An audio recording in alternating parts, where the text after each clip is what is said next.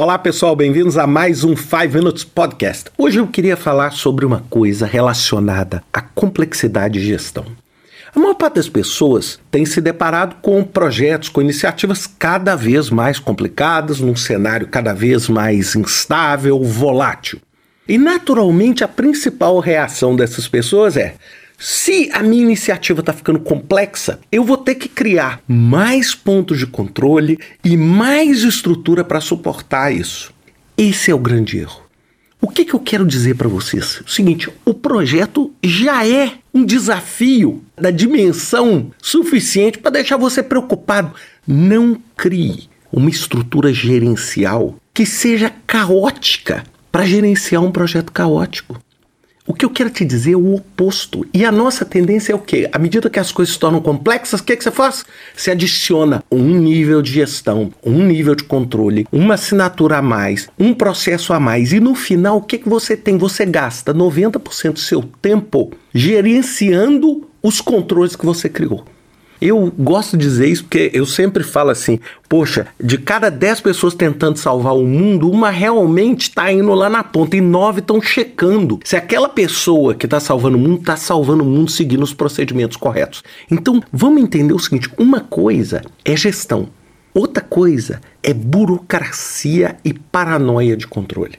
Então, a primeira coisa que eu queria colocar: tem um processo, quando eu fiz a minha certificação em Príncipe, uma das coisas que eu mais gostei no Prince, isso foi quase 10 anos atrás, foi o que a gente chama de gestão por exceção. Então é o seguinte, você não vai ficar criando controles para dizer assim, ó, oh, tá tudo bem, ó, oh, tá tudo bem. Todo dia você faz uma reunião para sentar todo mundo e dizer que tá tudo bem. Bem, você só faz a reunião e só faz aquele evento se tiver alguma coisa para falar. Se não tiver nada para falar, você simplesmente não faz. Isso é você criar um time ágil, o suficiente para responder o seu problema.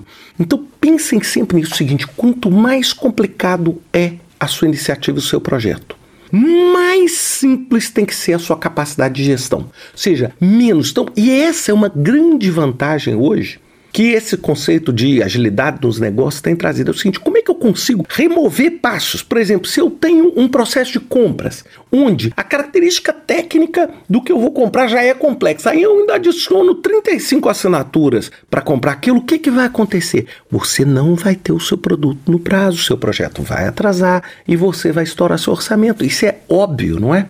Então tente fazer isso. O grande desafio ao se fazer isso é você entender como é que você consegue balancear a habilidade e a confiança na equipe que você tem versus a necessidade de controle. E esse é o grande desafio que a gente vê hoje. Por exemplo, no modelo ágil de gestão, o que, que você tem? Você tem muito menos supervisão, muito mais integração, mas você tem uma premissa.